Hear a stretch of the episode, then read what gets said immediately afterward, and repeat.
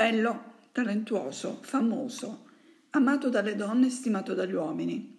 Leggendo eh, queste brevi righe, può sembrare che Raffaello Sanzio sia stato baciato dagli dei, che hanno deciso di chiamarlo a sé però troppo presto. Infatti muore a soli 37 anni. Eppure la sua storia è quella di un bambino rimasto solo ad appena 11 anni, adottato dall'arte nell'Italia del Rinascimento. Forse è per questo che nonostante la giovane età Raffaello è capace di scavare nelle profondità dell'animo umano, conferendo ai suoi soggetti una carica emotiva che si trasmette in modo immediato dalla tela all'osservatore. Forse è per questo che uno dei suoi soggetti preferiti è la Madonna, la Madre Maria, quella persa troppo presto e mai dimenticata. Era figlio d'arte, suo padre Giovanni Santi, da cui deriverà il cognome Sanzio, era un noto artista locale, nonché padrone di una fiorente bottega d'Urbino, che era un importante centro artistico dell'epoca. Raffaello tuttavia perse il padre all'età di 11 anni e la madre quando ne aveva appena 8. Quindi l'apprendistato avviene a Perugia, nella bottega di eh, Piero Vannucci, detto il Perugino, uno dei più noti artisti del XVI secolo. Il giovane artista dimostrò subito un talento precoce, tanto che ancora diciottenne gli vennero commissionate opere dai più importanti signori umbri.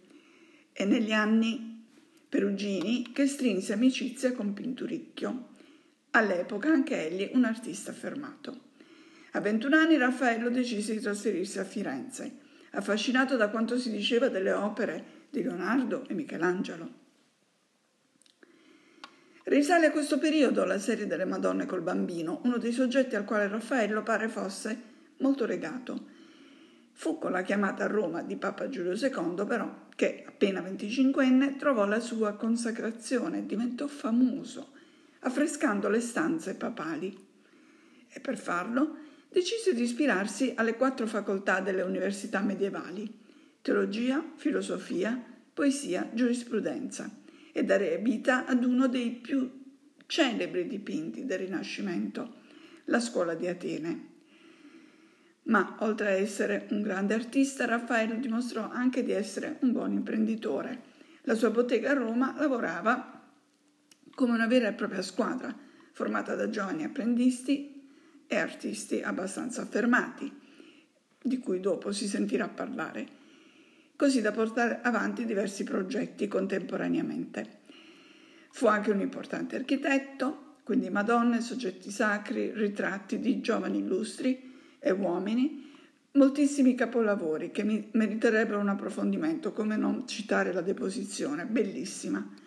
Sicuramente va ricordato lo sposalizio della Vergine.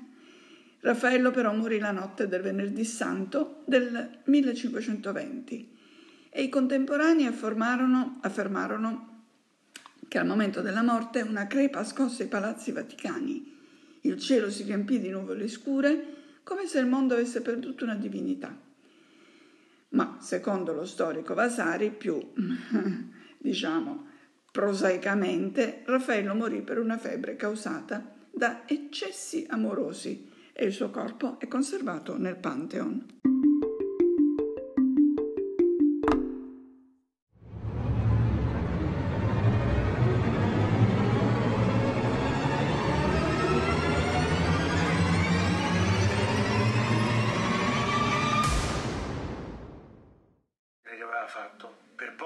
Prudenza loro gli cavarono sangue, di maniera che indebolito si sentiva mancare, dove egli aveva bisogno di ristoro.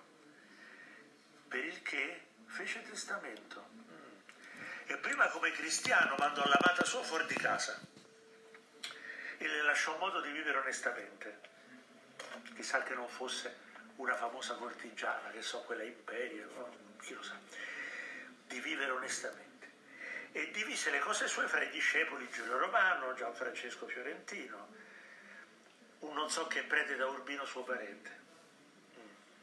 Poi, confesso e contrito, finì il corso della sua vita, il giorno medesimo che nacque, che fu il venerdì santo d'anni 37. Che cosa commovente. Infatti, con un subitaneo spostamento di cose, si sparge la voce che Raffaello non è quel libertino infaticato, è un santo. Muore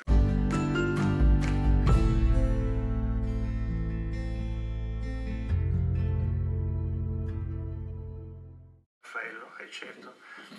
E certo però c'è qualcosa di molto più profondo in questo non voler assolutamente tralasciare le sue abitudini di libertino e, e non volersi sposare.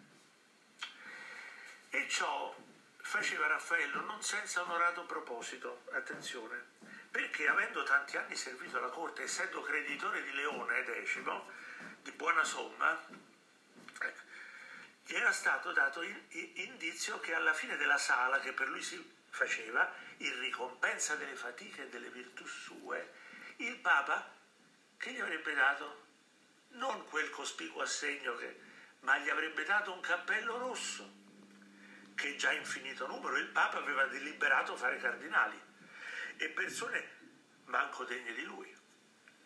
Però egli di nuovo, di nuovo il luogo importante andava di nascosto ai suoi amori, quindi probabilmente Raffaella ben...